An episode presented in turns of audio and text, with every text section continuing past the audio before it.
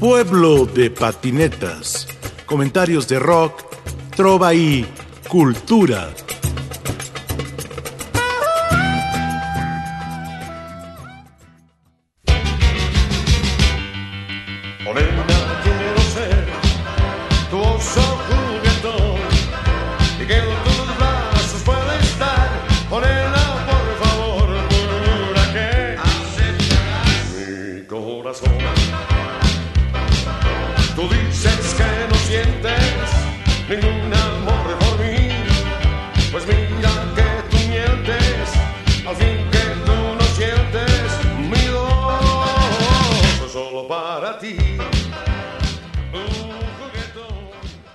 Acosta es un hombre del rock. Rafael Acosta hizo Los Locos del Ritmo, hizo Mister Loco, hizo Los Locos, siempre con esa raíz de la cultura popular y del rock mexicano. Rafael Acosta nos visita en Radio Educación y nos regala un espíritu de confianza hacia la vida.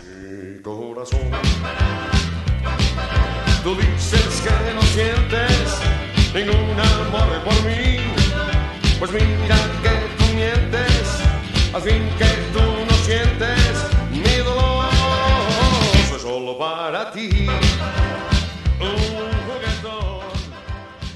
Querido Rafa, ahora, entras a los locos del ritmo. Cuéntame cómo consigues tu batería. Bueno, te voy a platicar un poquito antes. Cuando entro a Los Locos, tenía, lo único que tenía era una tarola, como está por ahí en la portada del disco, una tarola y su atril. Bueno, y antes de tener tarola y atril, tenía pura tarola. Tenía que buscar una silla para recargarla. Ah, eh, y entonces, este, bueno, pues ya, en, en- en, eh, cuando entro al grupo, voy y le platico a Luis Cabero, el de Radio 620. Señor Cabero, así con una emoción, pues tenía 14 años, 15, ¿no? Fíjese que ya, ya este, estoy en un grupo de rock and roll y tocamos rock and roll y tocamos parece. Bueno, tanto le ha de haber dicho, dicho este cuate, oye, pues, ¿qué grupo es? ¿Cómo, cómo es ese grupo? Un día me dice, ¿te gustaría tener un programa de radio aquí en Radio 620 para tu grupo? O sea, o sea, o sea, repítame la pregunta, por favor. Este, pues inmediatamente le dije categóricamente que sí. Y fui con los locos y les dije, fíjense que conseguí eso con mi cuate, Luis Cabero. Pues, eh, antes, eh, bueno, to- sigue todavía la tradición. Los domingos, antes de la hora nacional, como se tienen que enlazar todas las estaciones de radio en cierto momento, pues no todas lo hacen en el mismo exacto momento, pero todas las estaciones desde esa época, eh, poco antes de enlazarse con, la hora nacional, ponían músicas así, música ya ni locutor ni nada, y cuando daba el, el- la entrada, la hora nacional a todos, pues ya estaban listos todos y entraban, ¿no? Entonces, en ese espacio que Luis Cabero designaba para ya tocar pura musiquita para que entrara la hora nacional, ahí nos dio el programa que se llamaba 20 minutos con Pepe y sus locos. Claro, por 20 Pepe mi- Negrete. Pepe Negrete. Así se llamó, se llamaba el grupo. Entonces, este, pues teníamos 20 minutos para hacer lo que quisiéramos en ese programa. Sí, entonces, 20 minutos con Pepe y sus locos. Ok. ¿Cuánto tiempo estuvieron ahí? Pues relativamente poco porque te voy a platicar como Luis Cabero, como programador de una estación de radio importante, pues tenía visitas del- de todos los agentes que llevaban las novedades de todas las compañías de discos que había en México, que eran bastante unas 10, sería algo así. Musar, Orfeón, más las transnacionales. RCA, en fin, todas esas, Columbia. Y entonces, este, en algún momento que fue el, eh, el señor de, de eh, Colombia, era Colombia en esa época. Y entonces Luis Cabero le platica, yo estaba ahí, "Eh, mira, él es Rafael Acosta, que tiene un grupo de rock y yo acá con mi copete y prendidísimo con mis discos, los discos no los soportaba ni para nada. Y entonces, este, entonces se- queda así y, Cabero habló también de, de- bueno, de mí, que era el único que estaba ahí, que volteé y me dice, ah, entonces tienes un grupo de rock. Sí, cómo no, y cuando quiera oírnos, si estamos... No, pues yo vendiéndole al, al 200%. Y me dice, oye, ¿y les interesaría grabar música instrumental? ¿Y Toño de la Villa qué? ¿Cómo instrumental? Sí, es que queremos un grupo para cubrir, no sé. No, le dije, no, pues no. Tenemos un cantante y es el grupo, ¿no? Y desde ese momento, sin querer queriendo, tuvimos una, un concepto de mucha unión, el grupo. Y entonces, pues, dejé ir al de Columbia, pero no íbamos a quitar a Toño con tal de irnos con el de Columbia. Nunca, sí, ni por aquí me pasó esa, esa posibilidad. Y entonces, eh, bueno, sí, siguió, siguió todo el proceso. Y el papá de Toño de la Villa escribía en la sección de espectáculos de, eh, de un periódico. ¿El Fígaro? Y, y yo acabo de leer, eh, el otro día me encontré una foto inédita que tengo de Toño, que la voy a presumir por todos lados, y ahí la, de- eh, la dedica este, el tío de Toño al papá de Toño. Y ahí habla del periódico. Este, bueno, no recuerdo el nombre. Sí. Entonces, en un ensayo, como el, papá de Toño era el jefe de espectáculos de ese periódico, no recuerdo, un día llega el ensayo, ahí en Atenas 2, enfrente del, junto al patio, junto al patio, ahí había un taller de mecánico y ahí entre estaba un piano lleno de grasa y horrible, pero ahí nos daban chance. Llega, era un piano vertical, tengo aquí la escena.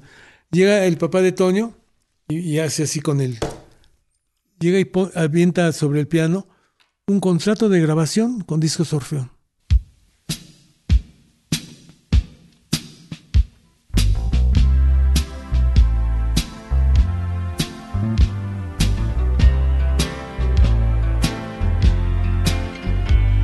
Un joven y una chica se enamoran, pues en ellos ha nacido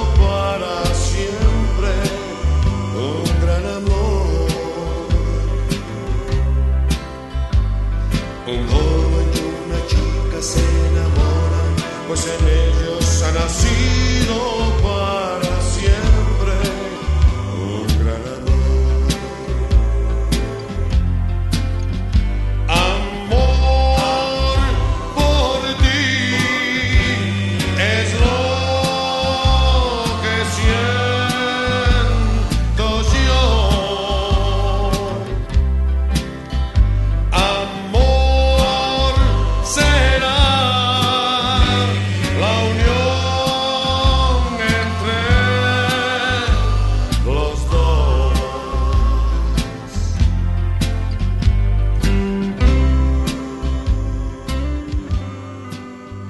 ¿Qué, qué, qué, qué? Un contrato de grabación con discos Orfeón para, para el grupo, ¿no? Bueno, pues ya nos cayó el 20 y ya, oye, un contrato, este, o sea, eso nos, nos abría un, horizonte que no había. El, el grupo era para tocar en las fiestas de los cuates y que toca, sonara mejor cada vez, pero hasta ahí. Pero eso nos daba, nos aventaba a dar un paso gigante a volvernos pues un grupo profesional. Y entonces pues ya, ya se organiza todo, toda la gira de que vayan todos los papás de todos los eh, muchachitos del grupo a firmar el contrato, porque todos éramos menores de edad. Y pues ahí está mi mamá firmando mi contrato, la mamá de Chucho, pues todos, ¿no? Han de ver, chavos están locos, pero órale. Y nos volvemos artistas exclusivos de Discos Orfeón. Orfeón nunca nos oyó, no nos vio, no nos escuchó en la tele, no, eh, no nos oy- eh, vio tocar en vivo en ningún lado, pero dio el contrato, se lo dio al papá de Toño, que ha de haber dado buenos argumentos, y los convenció y le dieron el contrato así, eh, con los ojos cerrados, ¿no?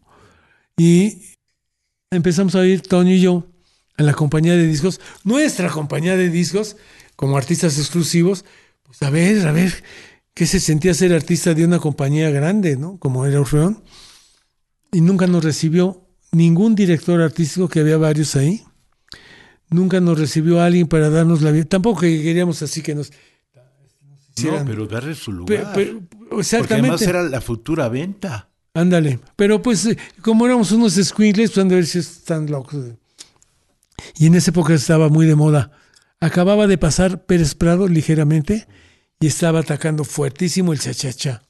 Yo vi unos grupos de cha-cha-cha y tomé unas, unas enseñanzas de los músicos cubanos que tocaban cha-cha-cha que hasta la fecha me las sigo aplicando. Bueno, fue una época en donde yo era como una esponja, ¿no? Absor- Absorbía todo lo, lo que podía eh, ser información para mí, lo absorbía en cualquier lado, hasta en, bueno, en todos lados.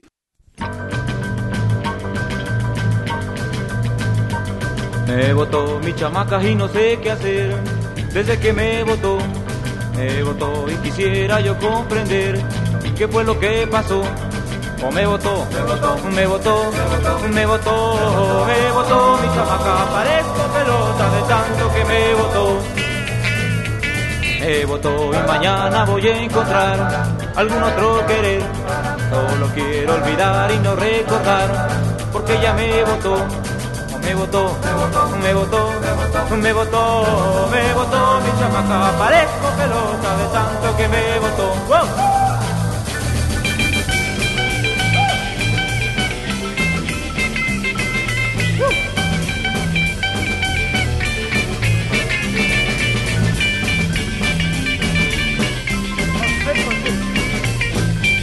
Me El rock and roll, desde que se inicia en Estados Unidos, cuando ya se vuelve rhythm and blues y sin querer queriendo ya es un rock and roll, pero tremendo, le da a la juventud de aquella época, de aquel país, la oportunidad de poder, uno, poder tener una música propia. Antes, los jóvenes, los adolescentes como yo, cuando nos íbamos con nuestros papás a una fiesta, algo así, pues yo tenía un tacuchito así chiquito, mi corbatita, peinado para atrás con palmolive, no sé qué. Y así, la, la- casquete, la vaselina. la vaselina, Clostora. Sí. casquete corto, reglamentario en toda la juventud. Y, y escuchaba, la música que escuchábamos era la música que les gustaba a nuestros papás. Yo me acuerdo que pues, yo oía las, las músicas que le gustaba a mi mamá, a mi papá, Frank Sinatra, la, la música, hablando de música americana. Y este, pues era, era la, opción que yo tenía claro. para. pues, sí me gustaba Frank Sinatra, pero. Pero. Pero cuando empiezo a escuchar a, a Joe Liggins, a Jimmy Liggins, Sí. a Jimmy Lucenford, a Jim Lowe, a todos esos monstrísimos del rock, no, pues eh, me cambió la vida. Y me cambió la vida no tanto en el gusto musical, sino en la forma de ver la vida ya como un adolescente que ya por lo pronto tenía su música propia. Su identidad.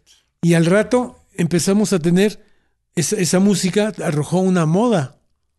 Yo me acuerdo que había unos pantalones con una bolsita aquí así, que eran pantalones rock and roll.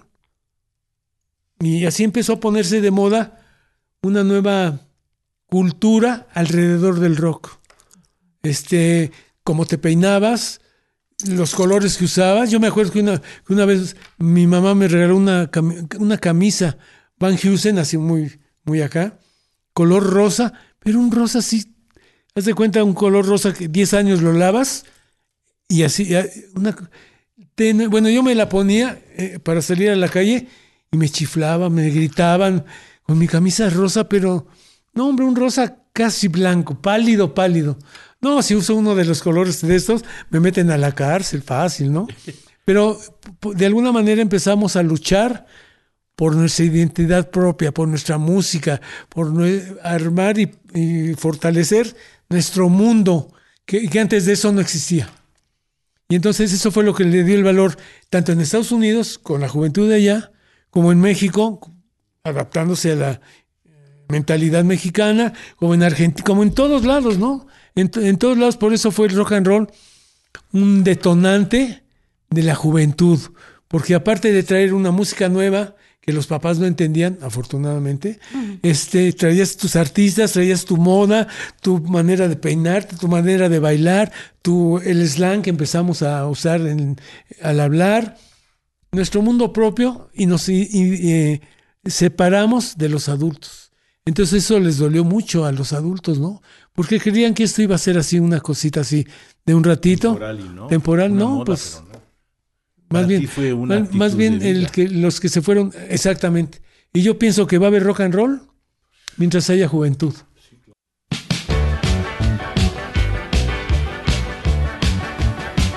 Es bueno vivir en la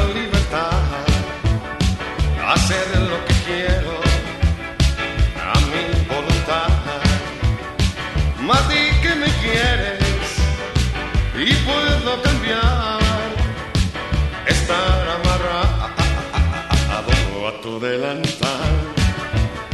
O te dejo de ver y no sé qué hacer me muero de ganas de estar junto a ti.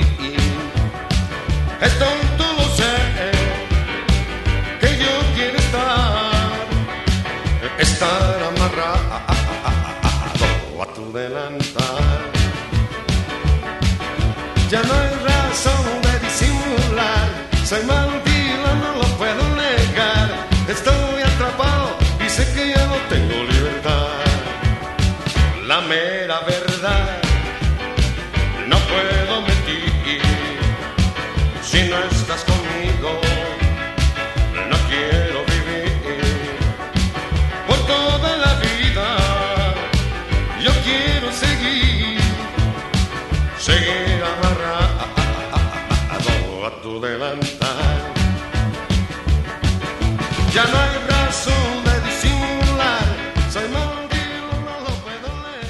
Tenemos como, como una parte fundamental de los locos a un cantante que es Toño de la Villa. Toño de la Villa, todo el mundo hablamos de Toño de la Villa, pero creo que no le hemos dado su lugar como país, como cultura. Cuéntame cómo llegas con Toño de la Villa. Voy a, a platicar rápidamente eso. Cuando yo entro a Los Locos, veo que el cantante es Toño de la Villa. Un cuate que cantaba en, un, en, en inglés muy champurrado, pero le daba el feeling que era lo que se necesitaba. Este, y bueno, pues él fue el cantante del grupo. Cuando eh, fuimos a la, a la compañía y que no nos pelan para empezar a buscar qué vamos a grabar todo esto, eh,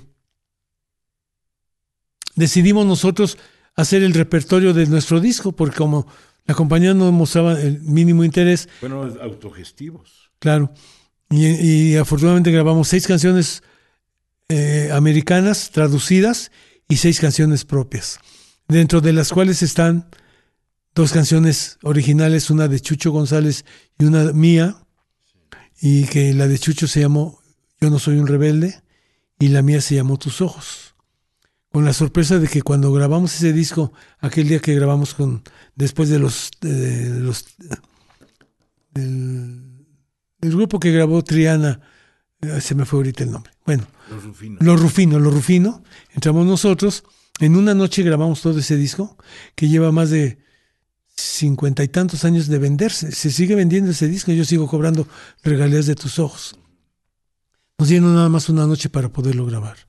Y después de grabado, lo, lo tuvieron retenido nueve meses como si fuera un bebé, porque no querían sacarlo, porque había que invertirle en la fotografía, la selección de color, la pasta, los estampadores, bueno, todo el numerito para hacer un LP.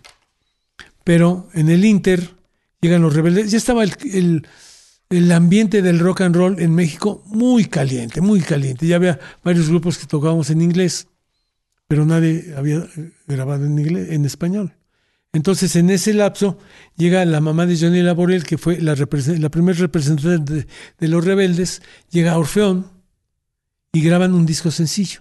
Un disco sencillo, pues, eh, como su nombre lo indica, es muy sencillo. Dos estampadores chiquitos, una bolita de pasta caliente, caliente, dos etiquetas, lo metes, le das el golpe a la prensa y ya sale un disco.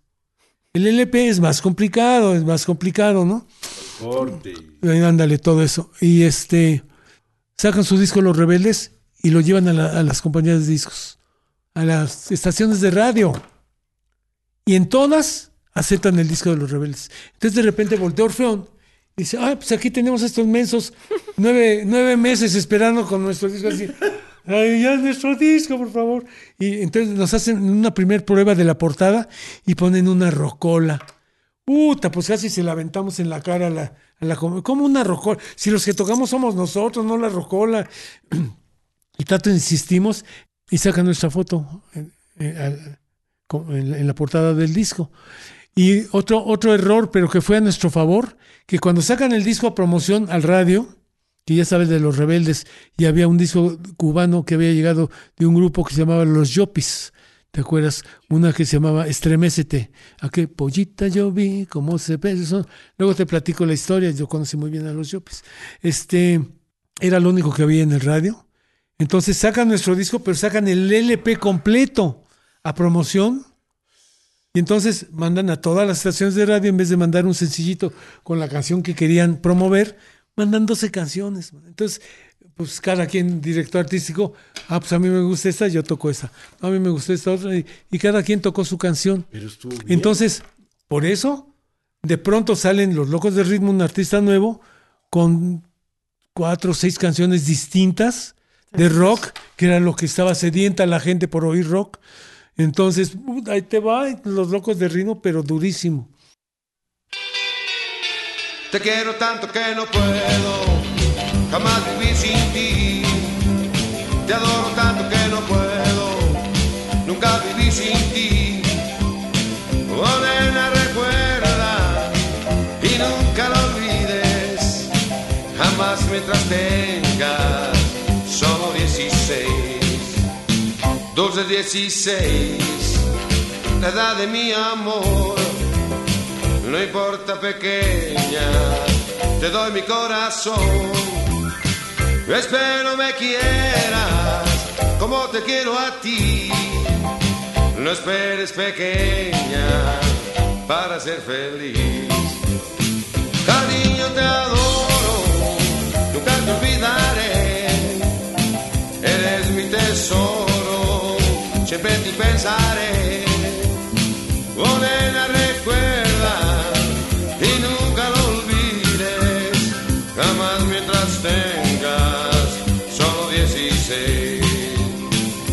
tanto que no puedo jamás vivir sin ti. Te adoro tanto que no puedo nunca vivir sin ti.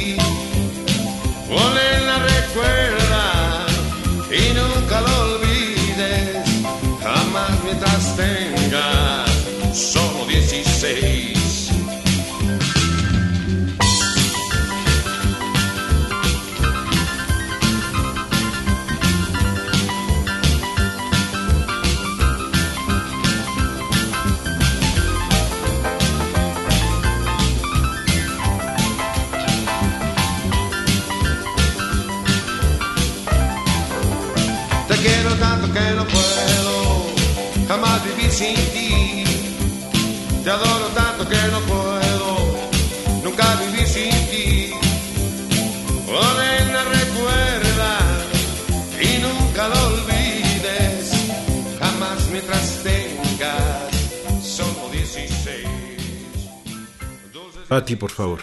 Sí, yo creo que sería padre que contaras la noche de la grabación, porque es muy, o sea, Ah, es- bueno. ese disco es muy importante de la portada roja, o sea, es histórico, es el primer eh, disco de rock en español con seis canciones originales En que se graba en la historia. Entonces, eh, la manera en que se grabó es este, no accidentada, pero sí fue apresurada y, y para mí es muy sorprendente que un disco tan importante, tan histórico, que sigue oyéndose tremendo hoy día, se haya grabado en siete horas.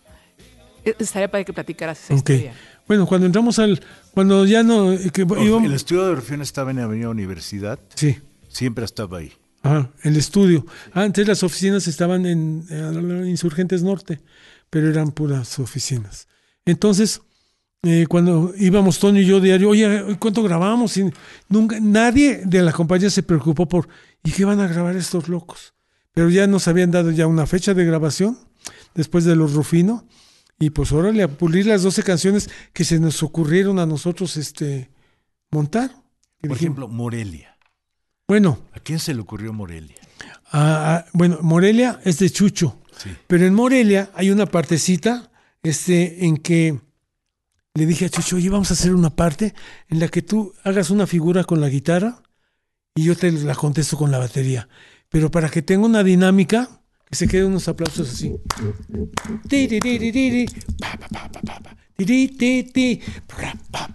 Por decir algo, no me acuerdo exactamente las figuras. Y todo va acompañado para que los que estaban bailando, pues no se quedaran ahí, esos güeyes que están haciendo. Entonces, este, por ejemplo, esa. Luego grabamos algunas instrumentales, pero te quiero decir que eh, y nos dijimos, vamos a grabar canciones, a ver si salen canciones propias, no nada más de Presley y de nuestras, nuestras de nosotros mismos, ¿no? Y, eh, y yo llegué a una a- al ensayo, yo llegué con la propuesta de, de tus ojos. Este, bueno, luego te platico, también es todo un capítulo aquí, tus ojos. Eh, y Chucho llega con una canción que se llama Yo no soy un rebelde. Te voy a, decir los cuatro primeros renglones de la primera estrofa de Yo no soy un rebelde. Porque es importante también saber eso. Dice, yo no soy un rebelde sin causa ni tampoco un desenfrenado. Yo lo único que quiero es bailar rock and roll y que me dejen vacilar sin ton ni son. Y ahí empieza, empieza la estrofa. Dice, vengan los locos y formemos en la FRAM una sesión. La FRAM era una nevería que estaba en Linda Vista, que como ensayábamos en Linda Vista, en casa de Chucho, pues nos íbamos a esa nevería los sábados, que quitaban todas las sillas, había una rocola y llegaban los, los chamacos, como yo, todos éramos chamacos, a ponerle monedas a la rocola y a bailar. Entonces era, vengan los locos y formemos en la FRAM una sesión de baile, ¿no? Tra- Traigan chamacas que sean de ambiente y que nos den un buen jalón. Bueno, ese renglón no requiere mucha explicación, ¿verdad? Y el tercer renglón dice, y con los discos del rebelde habrá un gran vacilón. Y acabando ese renglón, yo me aviento con un en mi tarola, porque el rebelde, ese, renglón, Chucho me lo dedicó a mí, porque siempre andaba yo con mis discos. Con los discos que yo llegaba a las fiestas y ponía mis discos, que estaban fregoncísimos, y se armaba el ambiente en la fiesta, ¿me entiendes? El rebelde. Y bueno, a mí me, en esa época era, era, era muy de moda poner este, eh, apodos. Entonces yo cuando entro a Los Locos, pues todos eran, e- eran, eran porque yo me considero un milímetro atrás de ellos, eran fresas con F de foco fundido, así, fresas, pero lo que se llama fresas, hasta en el gusto musical. Ellos oían, eh, bueno, eran fresas, lo que, pero yo como llegaba con mis discos, como que los deslumbraba, y oigan ese disco, y, oigan, este otro, y este otro, no, y, tenía, bueno, yo, ahorita tengo aproximadamente unos, más o menos, no los he contado porque, puta, qué flojera, unos 12 mil discos en acetato, en acetato.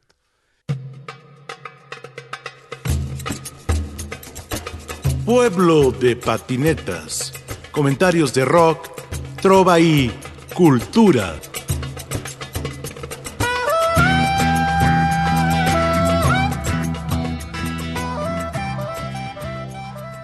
En la producción, Ricardo Montejano, Analía Herrera Gobea, Sayuri Sánchez, Lupita Morales, Juan José Escobar Arroyo. Y aquí con ustedes su seguro servidor, Rafael Catana.